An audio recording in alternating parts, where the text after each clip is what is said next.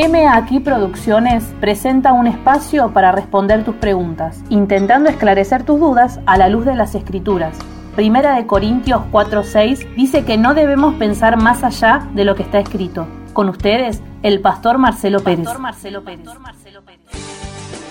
M aquí este programa diseñado para vos donde vamos a compartir eh, las escrituras, donde vamos a compartir diferentes temas mm, relacionados a, a, todo lo que tenga que ver con la escritura. Dice el, apóstol Pablo allí en 1 Corintios capítulo 4, verso 6, que no debemos pensar más allá de lo que está escrito.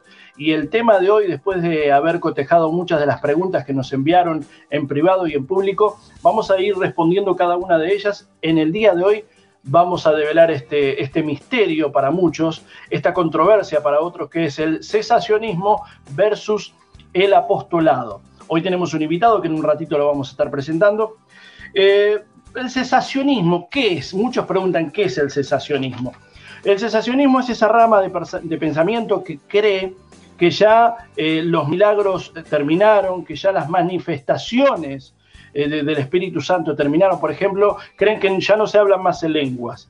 Uno de, los argumentos para afirmar de que ya no se habla más en lenguas es que ellos consideran que el hablar en lengua es simplemente tener diferentes idiomas, que como en el día del Pentecostés, que la gente hablaba en diferentes idiomas, y hoy ya eso no hace falta. Pero no son solamente idiomas. Eh, por ejemplo, en 1 Corintios capítulo 14, el apóstol Pablo nos enseña de que si no hay intérprete, no debe haber un desorden de que todo el mundo esté hablando en lenguas. Y en eso coincidimos, si no es un desorden, todo el mundo gritando, todo el mundo hablando en lenguas. ¿Por qué? Porque el apóstol Pablo en ese capítulo 14 de Primera de Corintios enseña que debe haber un intérprete, alguien que interprete lo que se está diciendo, porque el que habla en lenguas a sí mismo se edifica, pero el que profetiza edifica la iglesia. Entonces, si todo el mundo va a estar hablando en unas lenguas raras, vuelvo a decir, no necesariamente tienen que ser idiomas, eh, así no va, nadie va a edificar a nadie. Y la idea es que las manifestaciones del, Espíritu Santo sean para bendecir a la iglesia, para bendecir al cuerpo de Cristo.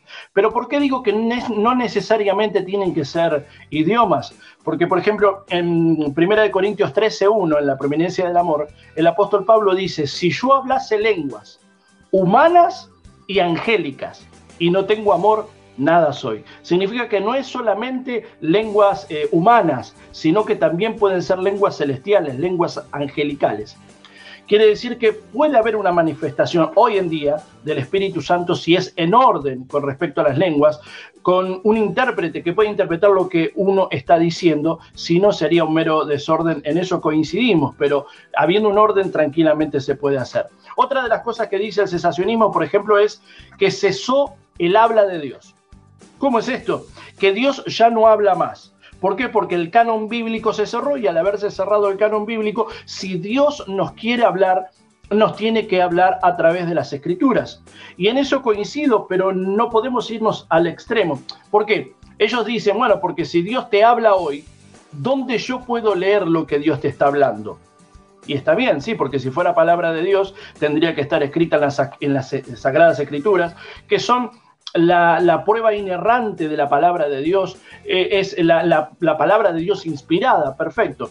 Pero cuando nosotros hablamos de que Dios sigue revelando cosas, no estamos hablando de que el canon se abre y que se sigue escribiendo la Biblia. No, la Biblia ya está cerrada, ya está cerrado el canon, y Dios nos habla a través de las escrituras. El tema que una revelación no es algo nuevo de Dios. Una revelación es una verdad eterna de Dios implantada en el corazón del hombre cuando es el tiempo para que el hombre entienda esa verdad. Te lo repito, es una verdad eterna de Dios implantada en el corazón del hombre cuando es el tiempo para que el hombre entienda esa verdad. Eh, te habrá pasado más de una vez de que escuchas una prédica, eh, ves un video o mismo lees las escrituras y no entendiste ni papa y no se te movió ni un pelo. Pero ¿qué pasó?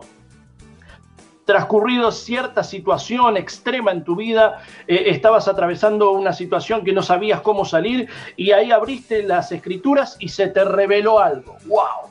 Algo que antes no entendías, ahora lo entendés. Esa situación provocó una revelación, una iluminación. Entonces Dios no te reveló algo nuevo, te reveló algo de las escrituras que no entendías y que ahora entendés. Por ejemplo, Satanás le, mm, eh, eh, le fue recomendado por, por Dios de que mm, tratara con Job.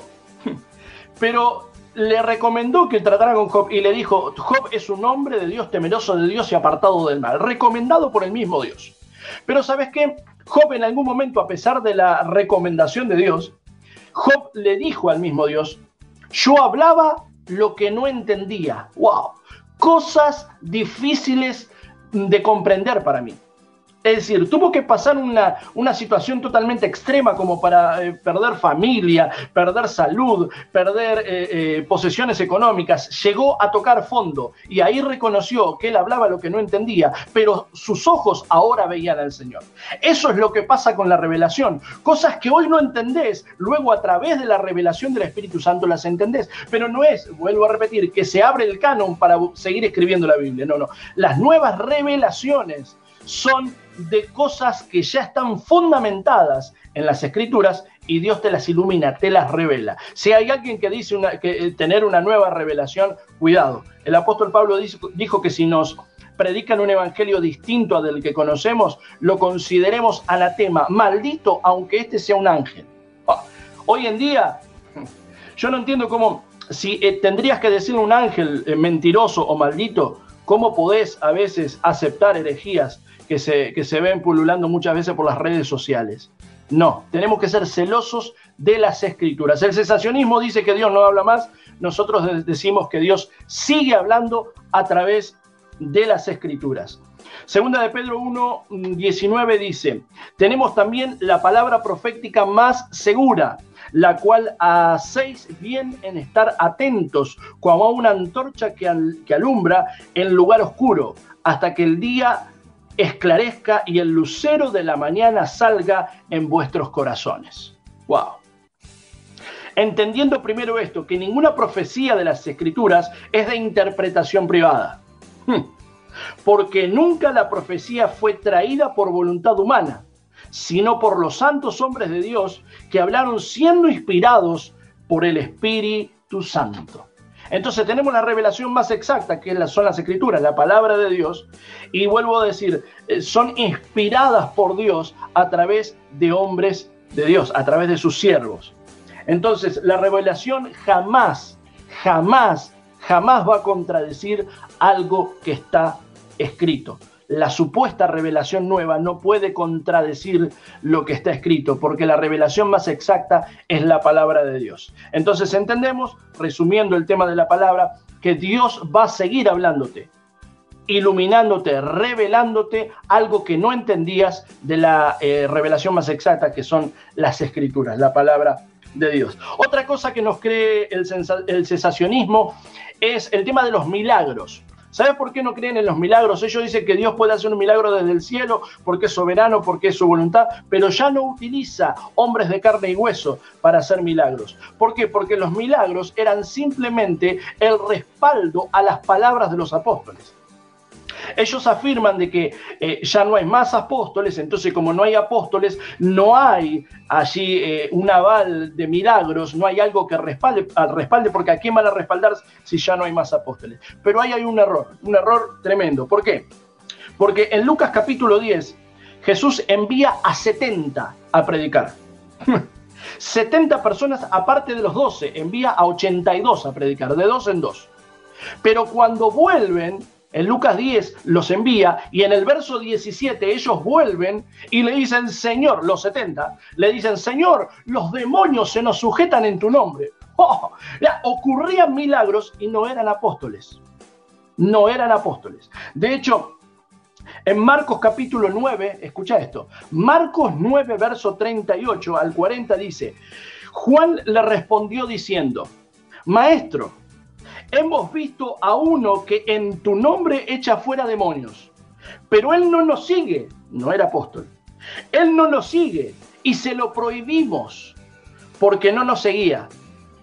Pero Jesús dijo, no se lo prohibáis, No se lo prohíban, muchachos, porque ninguno hay que haga milagros en mi nombre que luego pueda decir mal de mí. Porque el que no es con nosotros, por nosotros es. ¡Wow! No era apóstol, pero hacía milagros. Los setentas no eran apóstoles, pero hacían milagros. Ahora, el cesacionismo dice que no hay más cinco ministerios. Y para eso trajimos un invitado que venga a, esclarecernos un poco el tema, una persona eh, eh, capacitada en esta área, y yo quería invitarlo en, esta, en esta oportunidad. Tenemos con nosotros al apóstol Fernando Camargo. Buenas tardes o buenos días. ¿Cómo estás, apóstol? A ver si te, podemos ver ahí. Buenas tardes, bendiciones. Bendiciones. Estaba escuchando atentamente.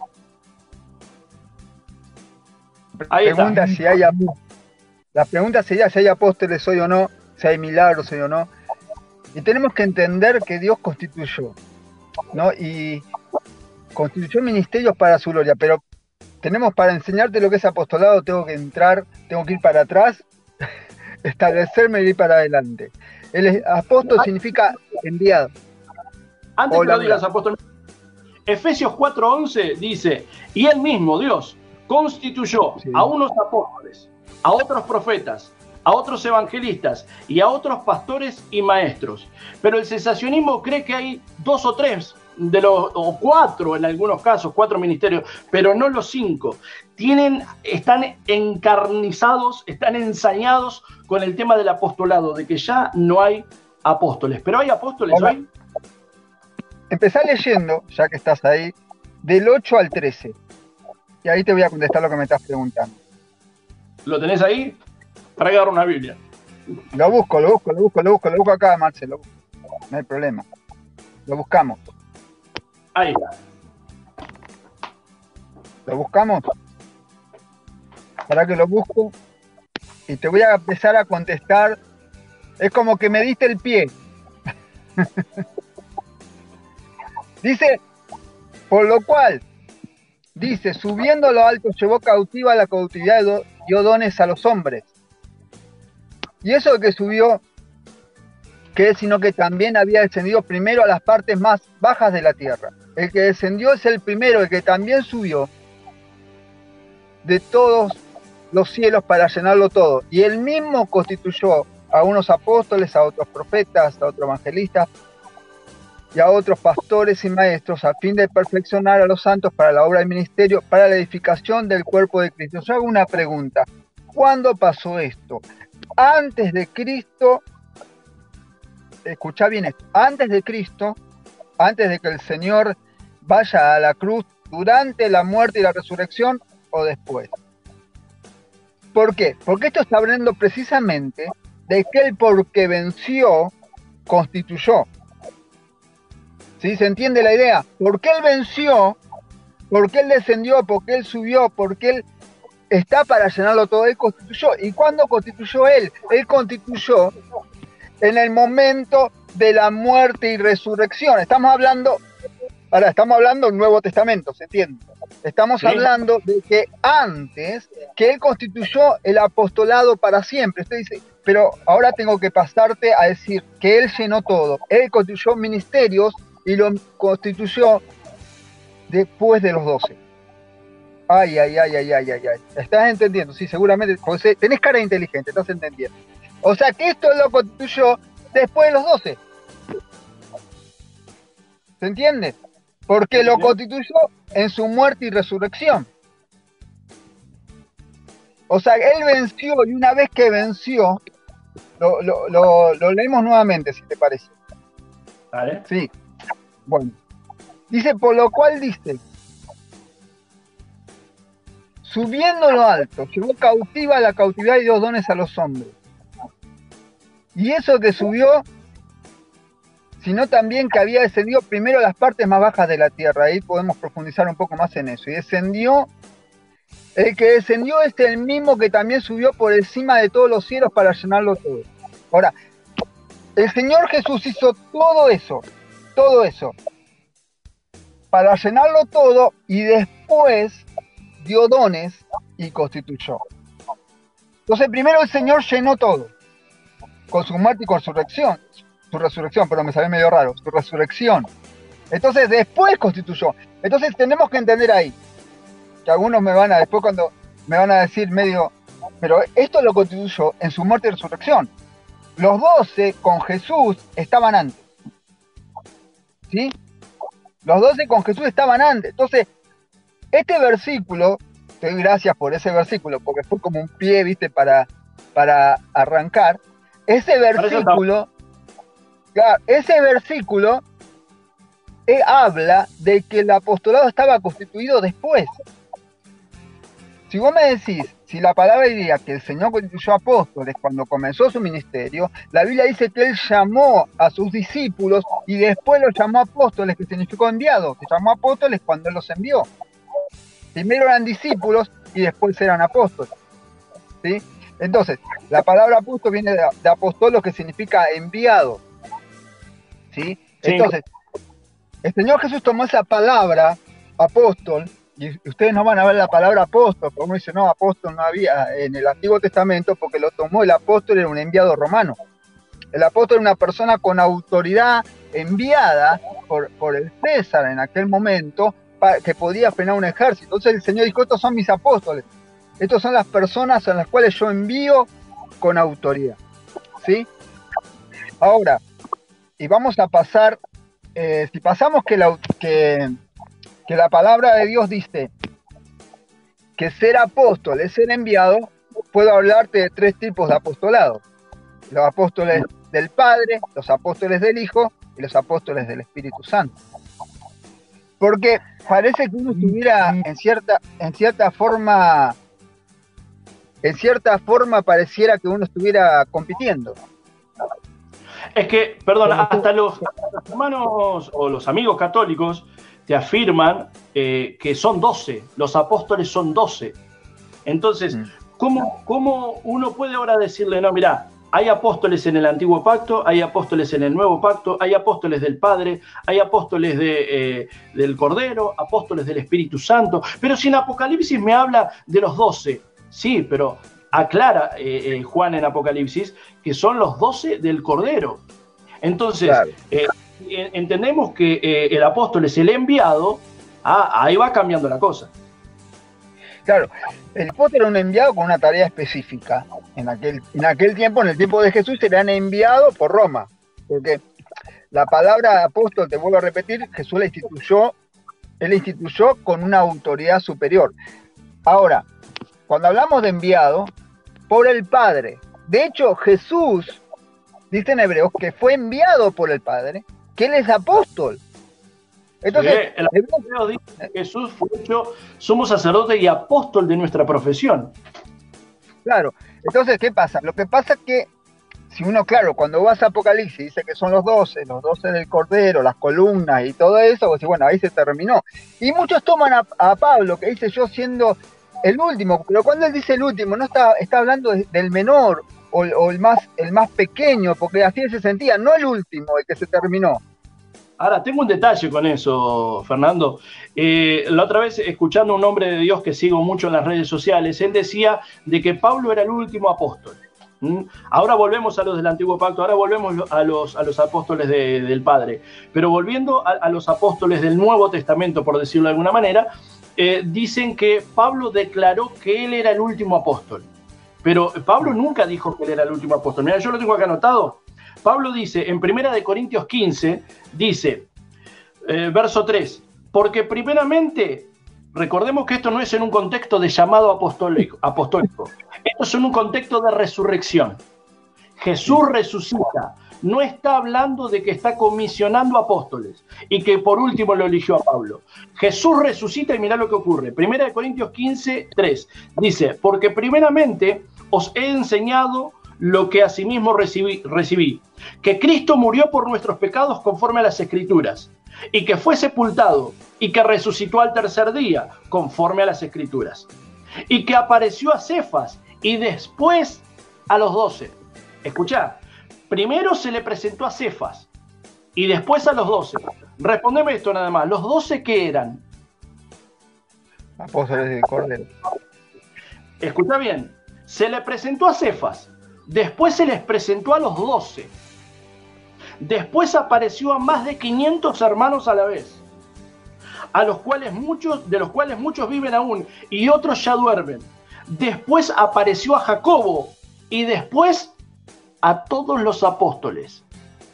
¿Y los otros doce no eran apóstoles? Y ahora se le presenta a todos los apóstoles. Cosa rara, ¿no? Y al último de todos, como a un abortivo, se me apareció a mí. Ahí está.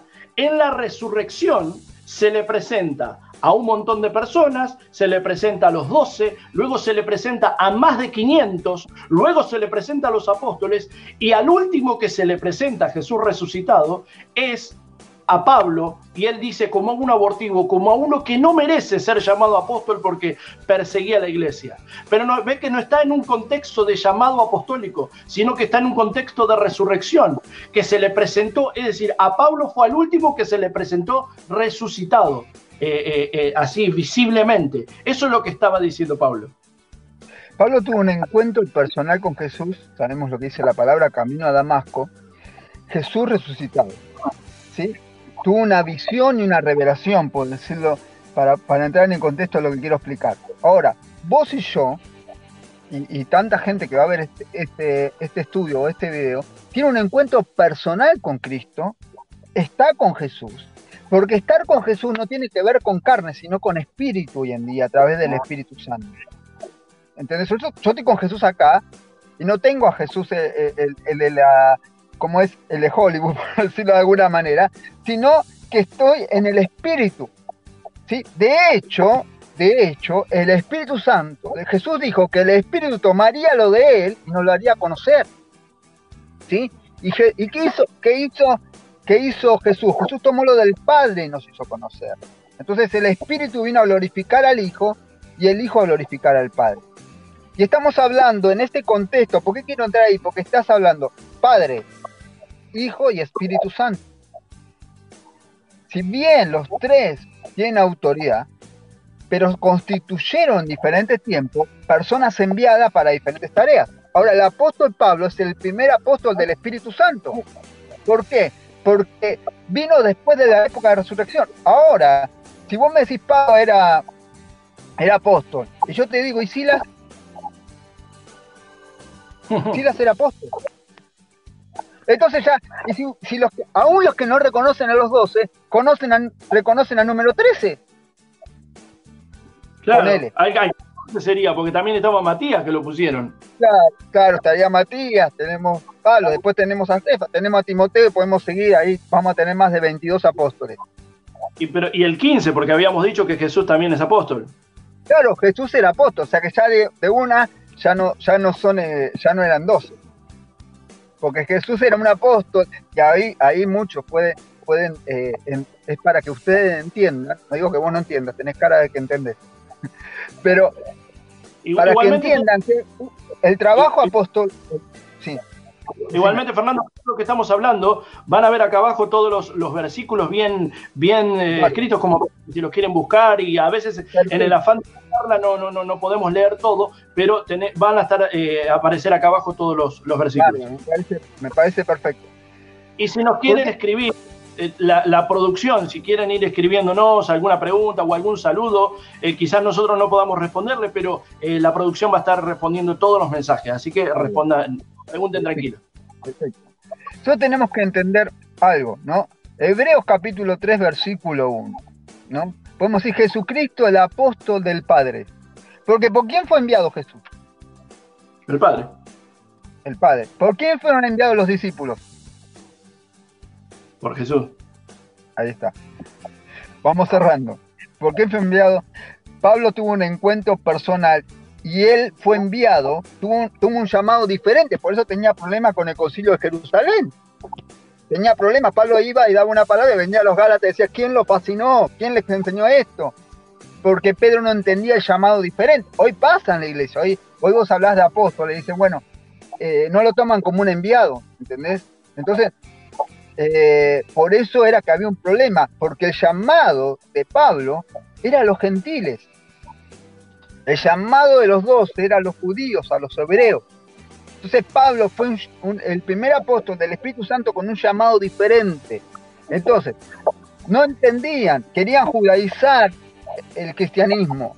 Entonces, claro, Pedro no entendía lo que estaba pasando, porque de repente se habla de libertad, quería ir Pedro que se circuncidara a todo el mundo, y Pablo decía, pero somos libres, ¿para qué te metieron en la cabeza otra vez? ¿Querés volver otra vez para atrás? Entonces tenían ese problema, eh, ese conflicto apostólico, por decirlo de alguna manera, entre Pablo y Pedro en ese momento. De hecho, le costó muchísimo al concilio de Jerusalén. Primero, ya, ya cuando lo tuvieron que ungir a Pablo, ya tuvieron que decir, a Pablo, tenés que orar por un hombre, a Pablo, mándame otro, este me va a matar, se va a ser el que está convertido y me va a matar, porque él perseguía al. Entonces, había un gran problema en el concilio de Jerusalén con el ministerio de Pablo. ¿Y, qué es lo que voy, a qué voy con esto? es que el ministerio apostólico de Pablo fue un ministerio guiado por el Espíritu Santo a salvar los que se habían perdido, si bien los judíos también se habían perdido, pero como esa palabra que Jesús mismo dijo, yo vine a los míos, vine y no me recibieron, les mando a este que va, a ganar a los otros, porque los otros doce no iban a ganar a los, a los, a los gentiles porque ellos estaban encasillados, que el Evangelio y que el único pueblo salvo y el único pueblo que podía ser eh, solamente merecedor de esto era el pueblo judío o hebreo. Pero, pero Pablo fue enviado a los gentiles. Entonces, entonces ahí empieza un conflicto apostólico eh, entre uno y otro porque hasta que, hasta que entendemos la palabra, hasta que Pedro recibió una revelación, le dijo, se quiso hacer Pedro, se quiso hacer hasta el espiritual con Dios, porque comé, veía que, bajaba un montón de cosas y decía, yo no puedo, no puedo esto, esto no, no, no. Y, y el Señor dice, comé, no llames inmundo lo que yo he bendecido, no llames inmundo lo que yo he santificado, no llames inmundo. Y ahí Pedro fue por primera vez enviado por quién? ¿Por Jesús? No, por el Espíritu Santo. Porque el Espíritu Santo fue el que envió a Pablo a predicar a los gentiles. Pedro, cuando fue enviado a predicar a los gentiles, solamente podía ser enviado a los predicar a los gentiles. No digo que esto pase ahora, estoy hablando de ese momento. Solamente podía ser enviado a los gentiles, ¿por quién? Por el Espíritu Santo. Porque el enviado a los gentiles que tenía P, eh, perdón, Pablo, se me, se me mezclan las P, Pablo, tenía que ver con el, es por el Espíritu Santo. ¿Sí? De hecho, eh, cuando habla de la iglesia de la Odisea, la palabra,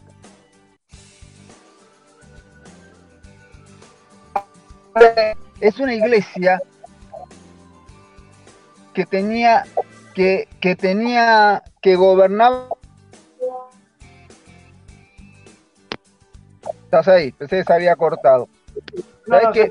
Una, una cosa tremenda. Se trabó un poco. Yo te quiero compartir algo eh, para para poder entrar en el, tema que quiero, que quiero entrar ahora, con respecto al llamado de los, de los apóstoles y de los profetas. Entonces nosotros podemos entender, hay una doctrina, hay una doctrina llamada la doctrina de los Nicolaitas.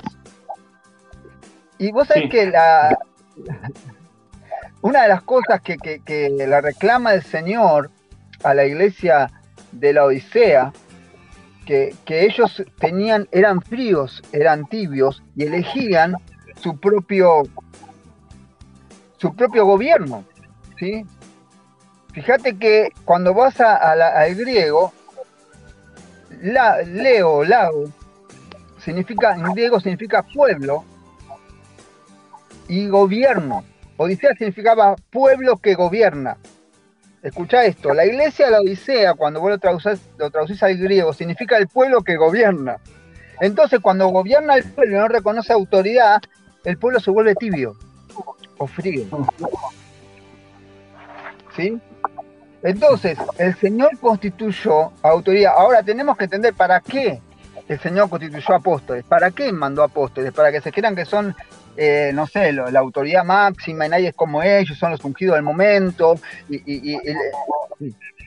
sí, sí, decime.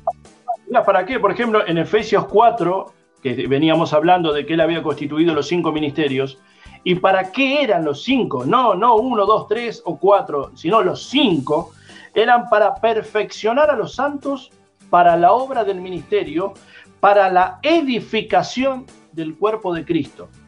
Eh, eh, los cinco ministerios son para edificar a la iglesia, son para eh, la edificación del cuerpo de Cristo, ¿no? Ahora, si nosotros perdemos uno de los cinco, por ejemplo, en el verso 20 dice que nosotros debemos tener el fundamento de los apóstoles y profetas.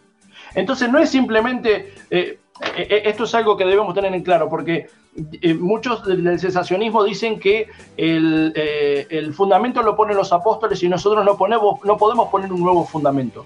Pero nosotros no queremos poner un nuevo fundamento, sino que nos fundamentamos en las escrituras y el fundamento lo ponen los apóstoles hoy en día y los profetas, y los pastores son los que ayudan a, que la, la, grey continúe, que persevere, a, poder contenerlos. Los maestros les enseñan las escrituras, pero los que ponen los fundamentos, guste o no, son los apóstoles. No, no, pero eh, muchos te pueden decir, no, pero son los apóstoles anteriores. Está bien, pero no todos los apóstoles escribieron la Biblia. Tenés libros poéticos, tenés salmos, tenés, eh, es? Tenés también eh, libros históricos, tenés algunos que no fueron apóstoles, como Santiago, como eh, Judas, y sin embargo, ellos también escribieron y son parte de nuestro fundamento, parte de nuestra doctrina.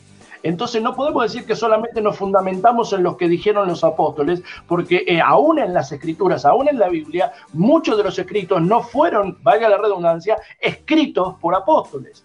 Pero hoy en día este nuevo, eh, eh, o no es nuevo, sino que la continuación del ministerio apostólico, que como bien dijo Fernando, comenzó eh, luego de la resurrección, porque el que descendió también ascendió y constituyó los ministerios, son bajo esa base, sobre esa base que edificamos, sobre el fundamento que hoy nos dan los apóstoles. Ahora, ¿qué fundamento tienen los apóstoles? Las escrituras. Ninguno de los cinco ministerios pueden salirse de lo que está escrito, que es la revelación más exacta, pero seguimos con los fundamentos de los apóstoles.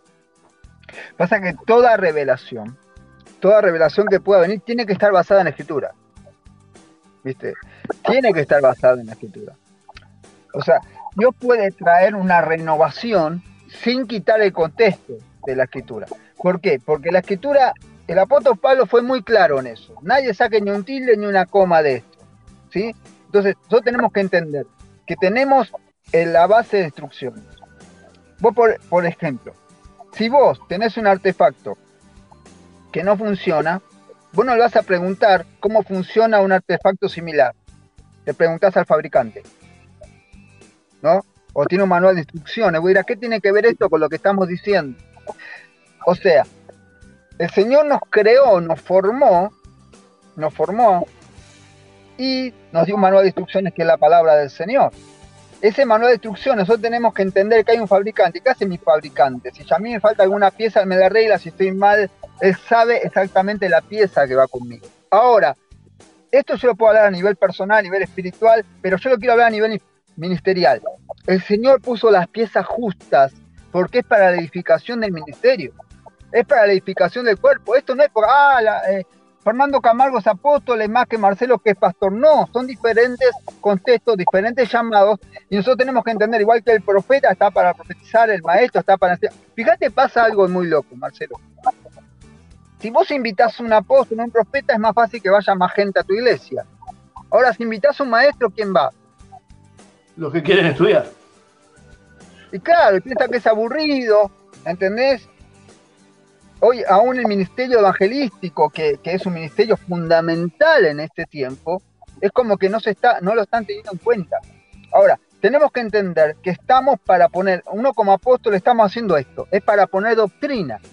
Nuestro llamado es este, es poner doctrina, edificar la iglesia, ministrar. Ahora Jesús, apóstol del Padre, ministró y enseñó y constituyó después de su muerte y resurrección. Esto quiero que quede claro, porque esto tiene que ver con todo lo que estamos hablando. Después de su muerte y resurrección. O sea, antes él, en carne, él formó. Fíjate esto, que esto es muy importante. Él formó, él formó, él enseñó a sus discípulos. ¿sí? Después fueron enviados ¿sí? como apóstoles. Pero después de su muerte y resurrección, cuando él venció, ahí vino la constitución. Eh, si está bien dicho, ahí constituyó, ahí puso, ahí le puso el sello y ahí dijo, ahora tienen autoridad delegada por mí. Ahora constituyó pastores, profetas, evangelistas, maestros. Ahora tienen la autoridad, porque antes Jesús tenía una autoridad limitada en carne. Yo quiero que esto, no, voy a, voy a dar algunos puntos sobre esto, pero Jesús tenía una autoridad limitada en carne. ¿Sí? Ahora, después de la resurrección, Jesús tuvo una, una autoridad ilimitada, y esa autoridad ilimitada se lo dio a los que él constituyó. ¿Sí? Él estuvo ahí visitando, sí. Hay un detalle del cesacionismo, ¿no? Que dice que, eh, eh, escuchaba el otro día que decían que eh, la autoridad, o, no, mejor dicho, decían que no podíamos salirlos del canon, como decíamos al principio de este programa, entonces teníamos que entender el texto, el contexto y el pacto de lo que se estaba hablando, y que había cosas que eran específicas. Yo escuché que contó una anécdota, escucha bien esto, una anécdota sobre eh, un hombre que eh, se le incendió la casa.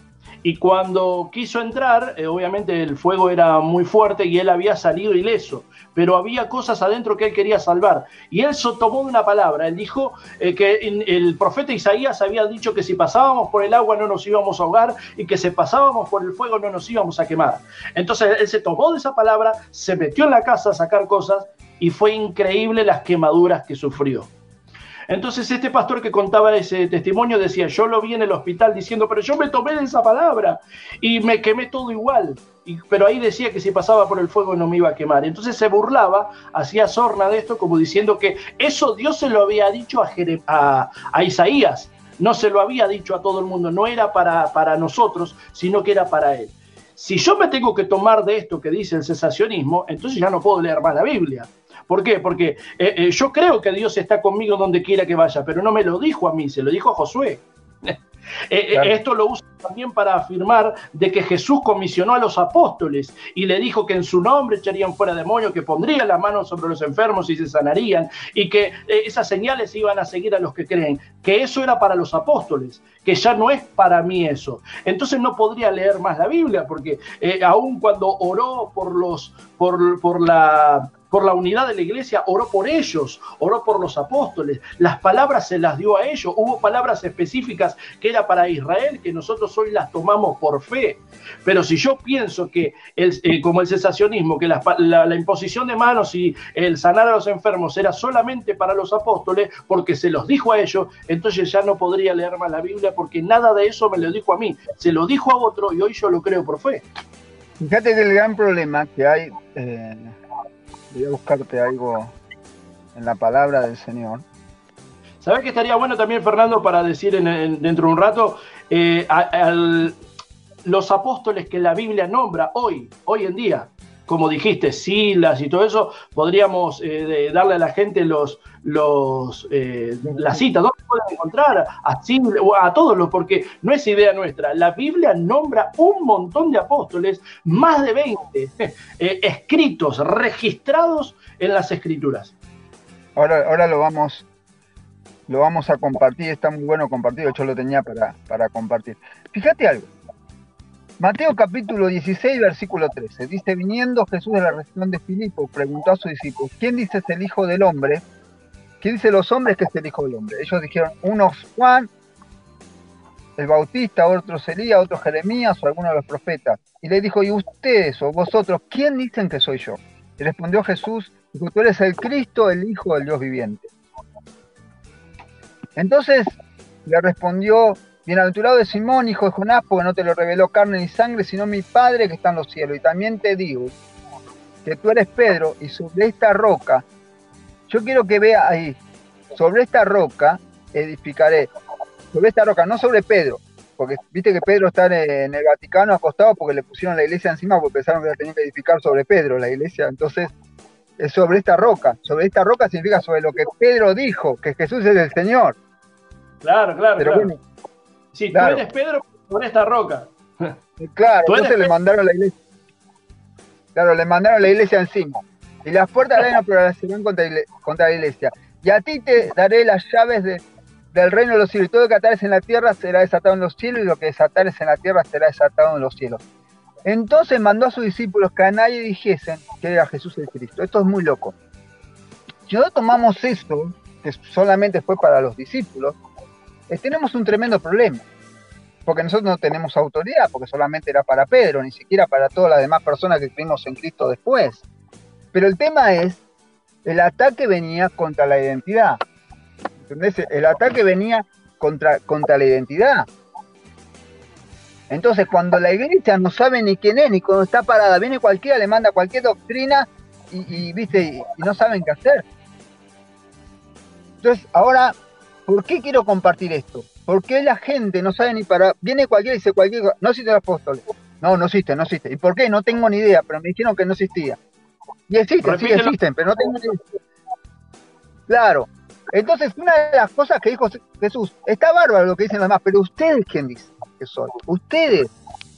Necesito que ustedes me digan quién soy. ¿Quién soy para ustedes? ¿Quién es Jesús en tu vida?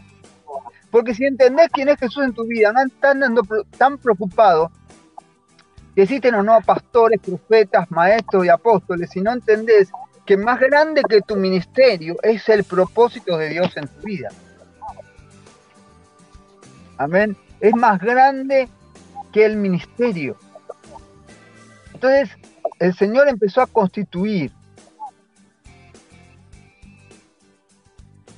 Y, y no quiero andar, quiero para, poder ir a los apóstoles de este tiempo, los apóstoles del Espíritu Santo.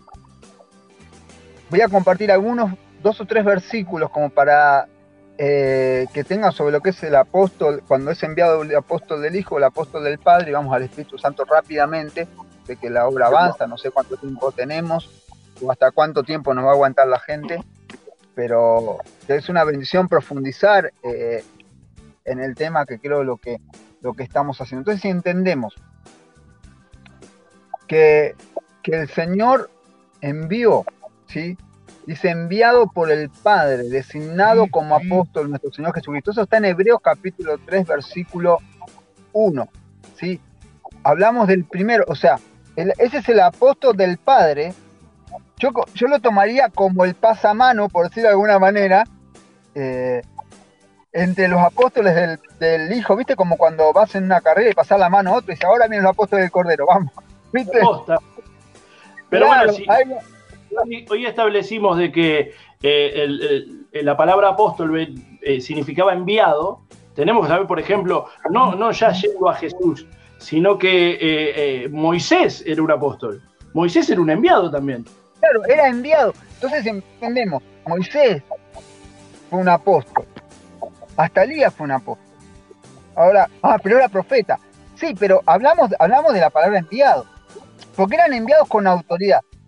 Y enviados con un designio específico de parte del Señor. En Isaías es como que quiero ir para allá y tengo que volver para atrás de vuelta, ¿viste? Como que avanzo y. Como que avanzo y vuelvo, ¿viste? Pero bueno, es que hay que. La idea es eh, dejar un fundamento y que quede cerrado por lo menos eh, un poco lo que, lo que estamos diciendo. En Isaías,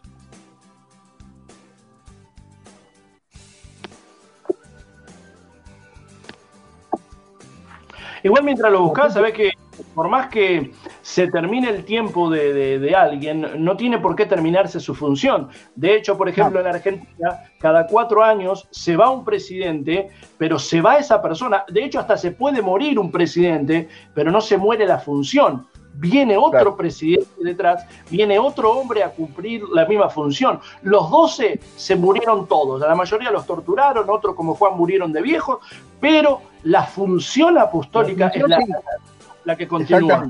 Fíjate, Isaías capítulo 61, versículo 1, dice, el Espíritu del Señor está sobre mí. Esa palabra la hemos predicado muchas veces. Porque me ungió Jehová, me, da, me ha enviado, ¿sí? Me ha enviado a predicar buenas nuevas a los abatidos, a aventar a los quebrantados de corazón, a publicar libertad a los cautivos y a los presos abertura de la cárcel. Te, envió, vamos a traer el Antiguo Testamento al Nuevo Testamento. Vamos a hacer una ensalada rusa, pero va a salir pico, quédate tranquilo. en, Isaías, capítulo 61 dice que te envió. ¿A qué te envió? A predicar las buenas nuevas. ¿No envió Jesús lo mismo a los apóstoles? No a dar buenas nuevas a los abatidos, a, a vender a los enlutados de corazón, a publicar libertad, libertad. Todo lo que ponía en las manos a los enfermos serán sanos, en mi nombre echarán fuera demonios. Esta misma palabra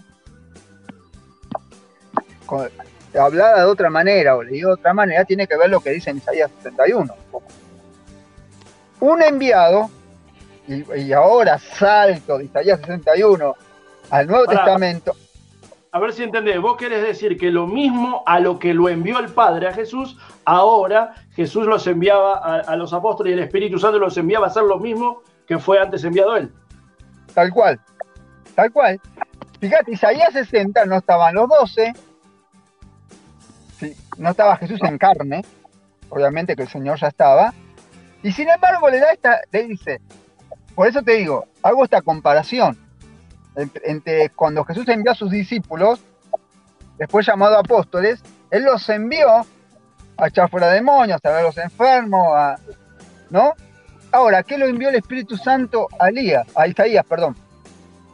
Dice, el Espíritu de Jehová está sobre mí y te me atrevo a decirte algo. Y no está hablando del apostolado de Jesús. Ay, ay, ay, ay, ay, mira dónde te estoy metiendo. Acá salís bendecido loco. Lo dijo él, lo dijo él. Escucha esto, escucha esto. El Espíritu Santo, el Espíritu de Jehová el Señor, no dijo Jesús. El Espíritu de Jehová el Señor está sobre mí. ¿Apóstol de qué? El Espíritu. ¿Cómo, cómo, cómo me explica? ¿Cómo la iglesia, la, la, la... Por eso lo que te estoy tratando de, enseñar es muy loco. Cómo la palabra se empieza como a entrelazar en, en, tema de enviado de un tiempo a otro. Entonces, esto mismo, esto mismo que dijo, que dijo Isaías, ¿lo podía haber dicho el apóstol Pablo? Sí. Sí. ¿Lo podían haber dicho los apóstoles de Jesús, del Cordero?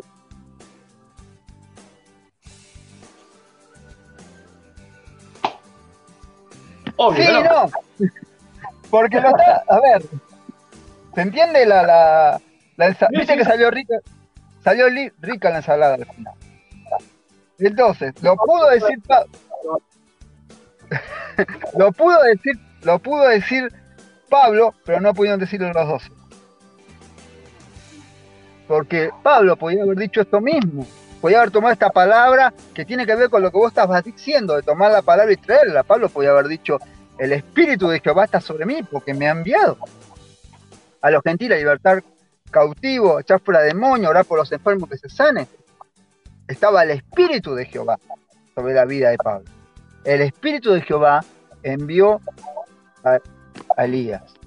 Entonces, y el Espíritu de Jehová ha enviado a Ezequiel, el Espíritu de Jehová llevó fue guiado por el Espíritu. Entonces, el Señor Jesús, cuando vino a la tierra, constituyó,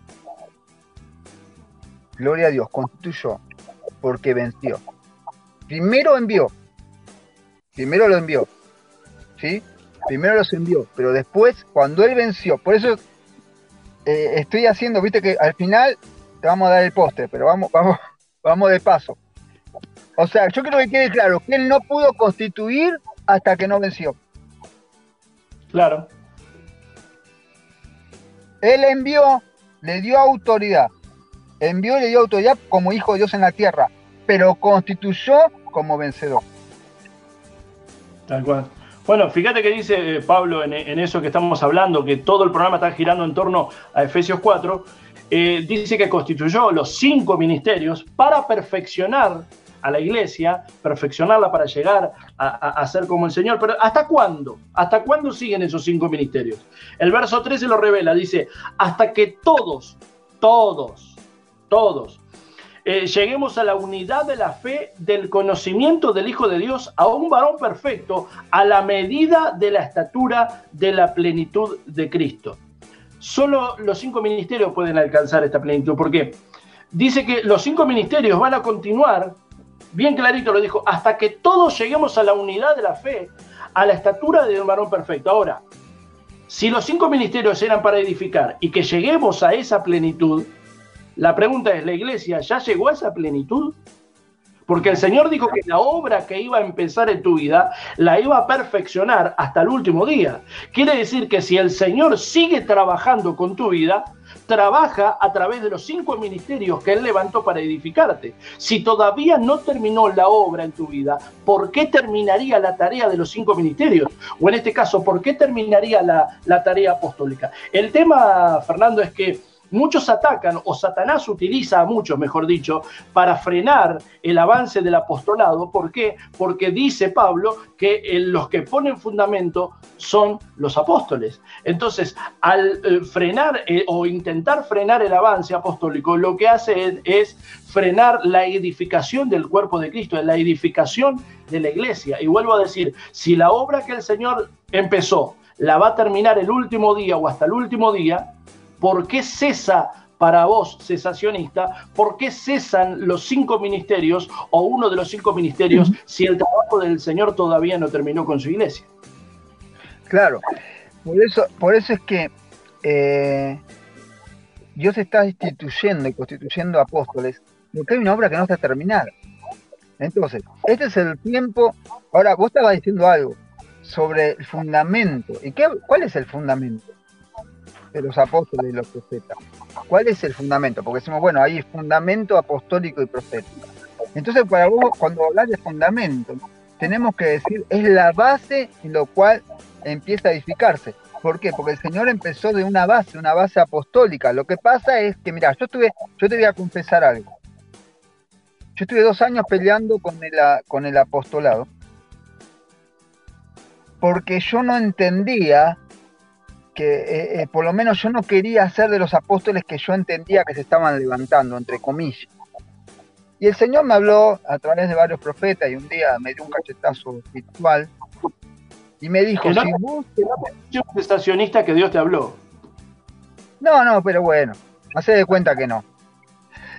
Este, entonces, ¿qué pasa? Me dijo, si vos tenés lo genuino, tenés que ser para cambiarlo de adentro. Porque estamos tan acostumbrados que está mal, pero yo no hago nada. Entonces, porque parece, no, vos, porque sos tienen que poner alfombra roja, tenés que sacarle a este, sacarle al otro, tenés que, el fundamento es, eh, y, tener un montón de versículos bíblicos que pongan todo a los pies de los apóstoles. El apóstol es llamado a dar fundamento. A ver si la gente que está entendiendo, es fundamento, este es el trabajo, doctrina, fundamento, edificar, a eso nos llamó el Señor. No que que, seamos, no sé, perdón la palabra, más papita que el Papa y para que vaya un apóstol es como que estuviera Dios. No, nosotros entendemos que es nuestro llamado. ¿Para qué? Somos lo que, como estoy haciendo esta, en esta noche, somos lo que dan doctrina y lo que dan base para que la iglesia empiece a edificarse. ¿Sí? Entonces sí, hay honra, que Dios te bendice, gloria a Dios por eso. Pero hermano, no es que hay lugares que vos no, pero si para que vaya el apóstol tal tenés que pagarle tanto y hacer tal cosa y, como más, viste, eh, eh, no sé, no le dan a Jesús lo que le dan a, tal o cual persona. Entonces se transformó en ministerio apostólico. Ay, no sé dónde me voy a meter, no sé si alguien después te va a ver después de lo que voy a decir. Pero se transformó en el ministerio de la manipulación. Ay, no sé si seguir, ¿qué hago? ¿Sigo? ¿Vos querés que siga? Sigo, ¿eh? Sí, sí, sí.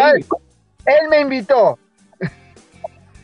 Empieza todo desde el hecho de que te digan papito, pa, papá. Y Jesús en Mateo 20 dijo, a nadie llames padre. Una cosa es eh, eh, eh, llamar padre y otra cosa es que ese padre espiritual te trate como un hijo, como dijimos en, otra oportunidad, en otro... Claro, la paternidad espiritual tiene que ver con edificar a otro. Claro. Bueno, y, y, ibas en un hilo. Dale, hace un hilo. La, no, Ah, yo. La paternidad espiritual tiene que ver con edificar a otro. O sea, vos como padre, fíjate, vos en tu casa, tus hijos no pagan la comida. Pero, pero eh, eh, en la pseudo visión apostólica, los hijos tienen que pagar para tener un padre. Y los padres, y los padres tienen que estar atrás de la visión del hijo. Entonces ese hijo nunca va a llegar a su propósito, siempre va a ser uno más de los hijos del padre. Porque no importa si vos tenés un llamado a ser pastor, evangelista, maestro, apóstol, querubín, serafín o ayudín. no importa. Yo soy tu padre espiritual, vos tenés que venir a mi iglesia, tenés que hacer lo que yo te digo y tenés que, yo tengo que estar los domingos y mirar a todos mis hijos, cuántos que tengo.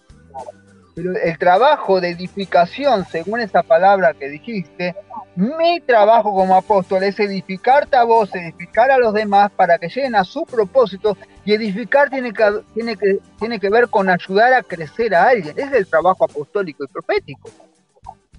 es decir, si agarramos a Juancito, si yo soy el pastor de Juancito, yo le tengo que enseñar como pastor a cómo ser un buen cristiano, a cómo ser un buen padre, un buen esposo, un buen, un buen eh, eh, empleado, un buen ciudadano.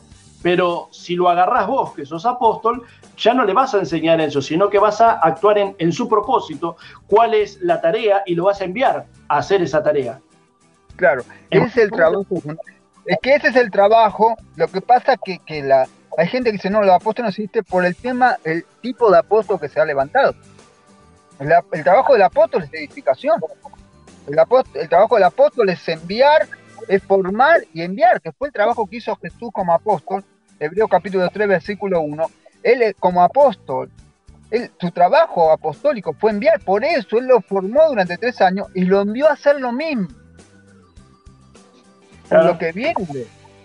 ¿Sí? Entonces nosotros el apóstol Pablo dijo en un momento algo muy grosso, sean imitadores de mí como soy yo lo soy de Cristo. Yo me pongo a pensar, ¿quién, quién podría decir eso?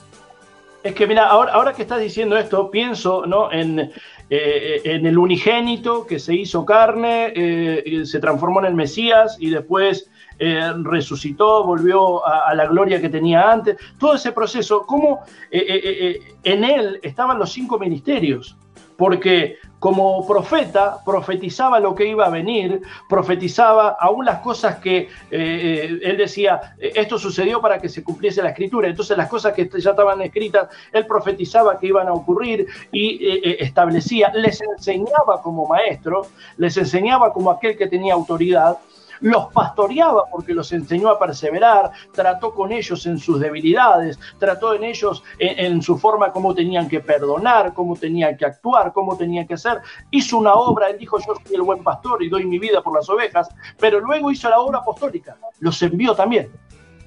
Claro, es que ese era el trabajo. Fíjate, Jesús llamó a personas que yo creo que vos, yo y no sé otro, por ahí no hubiera llamado.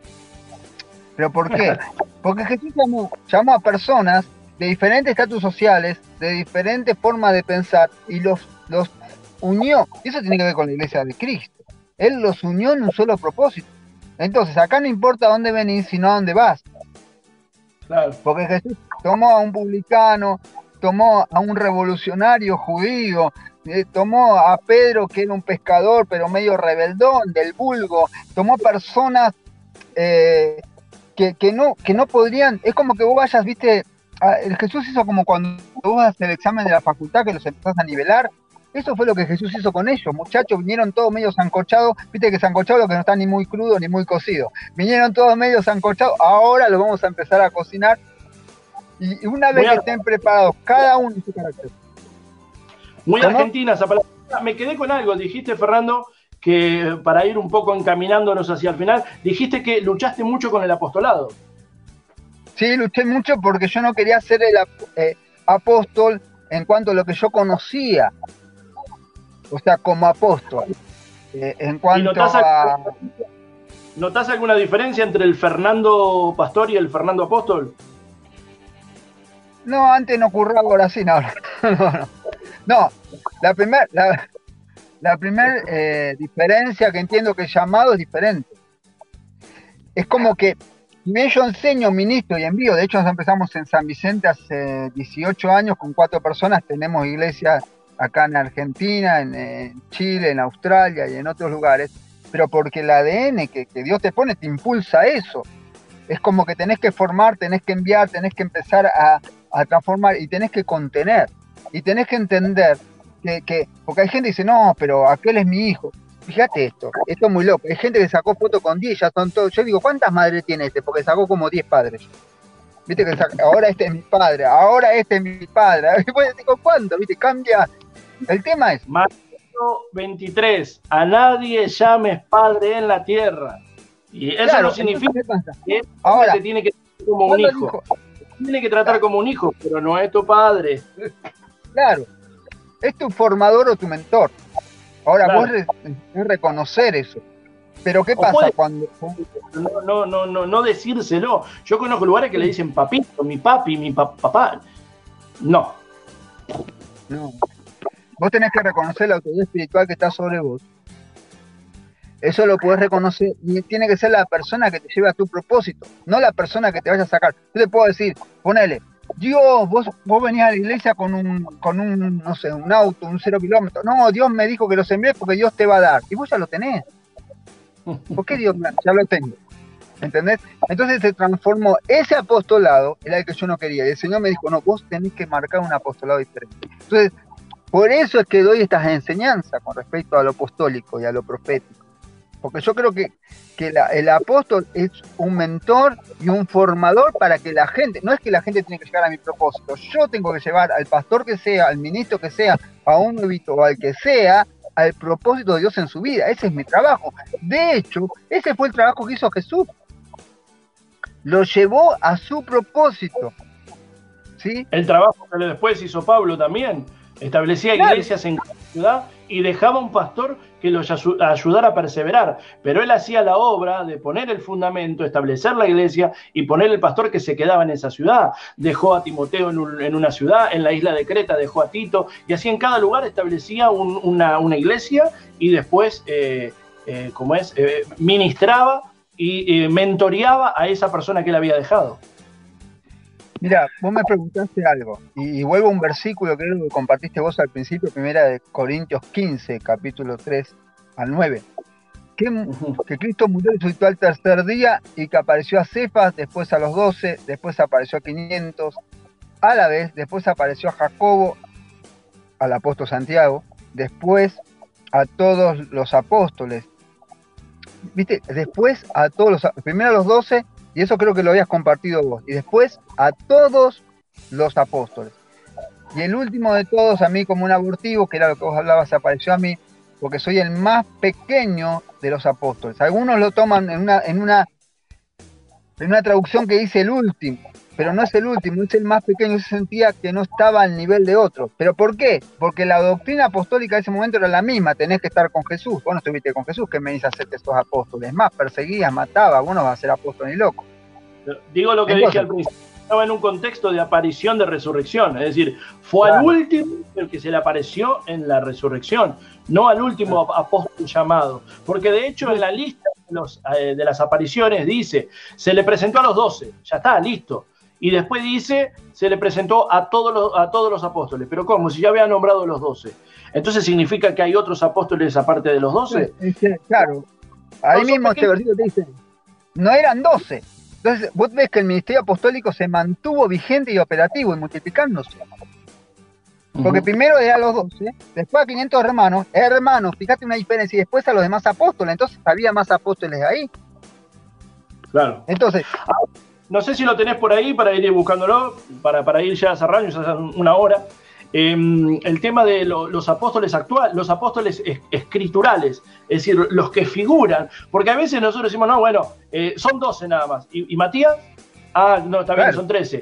Y, y, Pablo, ah, bueno, está bien, son 14. Bueno, ya no salimos del 12, ya ahora hay 14. Porque si en el Apocalipsis habla que va, a haber, eh, habla de los doce del Cordero, ¿y Pablo dónde estaba? ¿Y Matías? Porque los nombres no están ahí. Va a estar Judas Iscariote, pero no está eh, Matías, y no está Pablo tampoco. Sin embargo, eh, son apóstoles. Y también nombra a otros las escrituras. Claro, fíjate que la palabra de Dios dice, en Iconio Pablo y Bernabé entraron junto a la sinagoga de los judíos y hablaron de tal modo que muchos creyeron, tanto judíos como no judíos, tanto los judíos que no, creían, que no creían, que suscitaron a la mala voluntad de los no judíos contra, contra los hermanos. Sin embargo, los apóstoles que quedaron allí mucho tiempo, confiados en el Señor, hablaron con franqueza. Ahí hablamos, los apóstoles quedaron. ¿De qué apóstoles habla? Pablo y Bernabé no está hablando de los doce, ¿sí? Está hablando de Pablo y de Bernabé. Dice, enseñaron mucho, se quedaron allí mucho tiempo confiados en el Señor con franqueza y el Señor confirmaba lo que ellos decían del amor de Dios dándole el poder para hacer señales y milagros. ¿Sí? Entonces, la gente de la ciudad, Hechos 14, capítulo 4, la gente de la ciudad estaba dividida entre los que estaban con los judíos y los que estaban con los apóstoles. Entonces, en Efesios capítulo 14, versículo 14, dice, cuando oyeron los apóstoles, Bernabé y Pablo rasgaron su ropa y se lanzaron. Ahora, ahí estamos hablando, ya no había 12.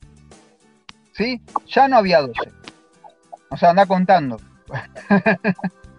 ya tenés Bernabé, 15.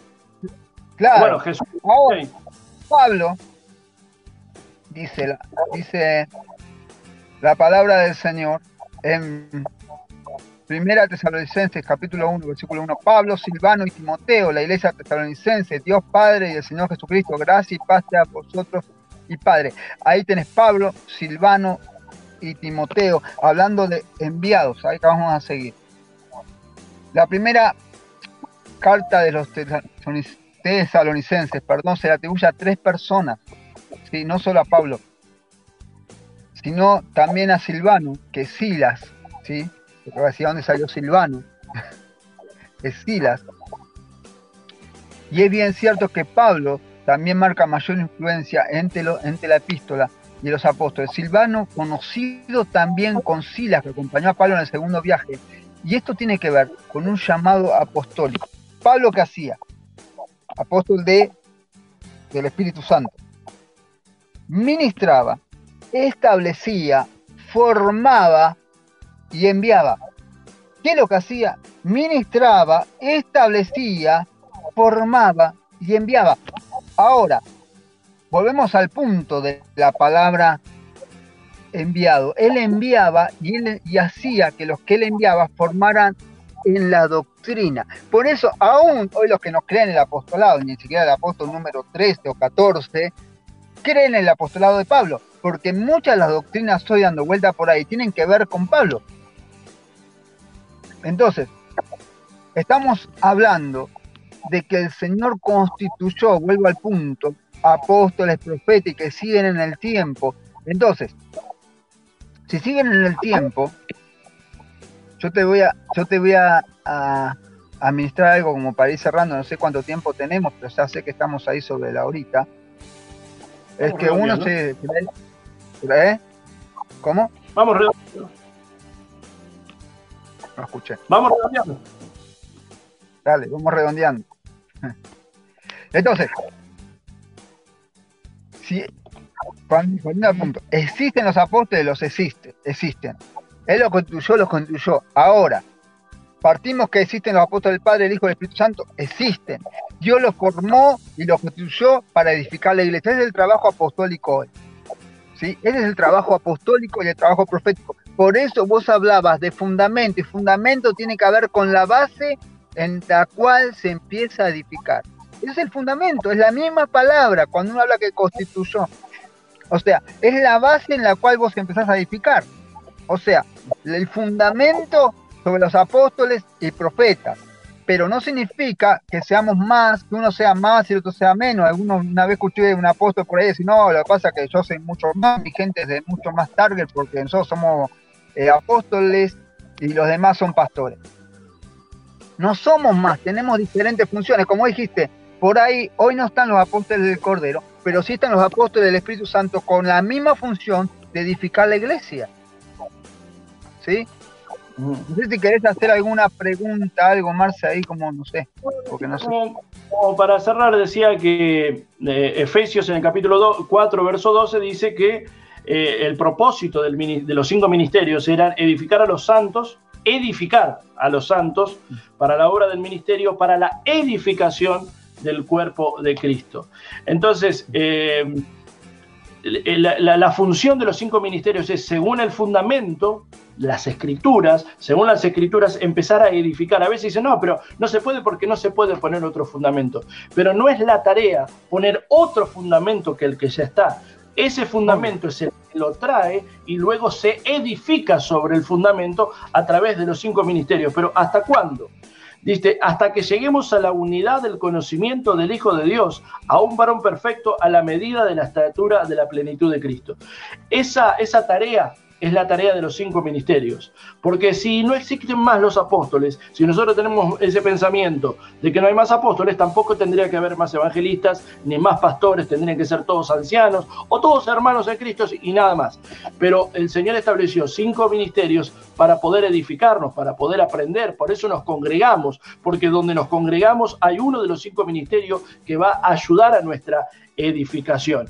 Entonces, resumiendo, teníamos, Fernando, los apóstoles del, Padre, que eran los enviados en el antiguo pacto, luego ese enlace que fue el, Mesías, que fue nuestro, nuestro Señor, que era, eh, según Hebreos, el, apóstol enviado, el apóstol de nuestra profesión.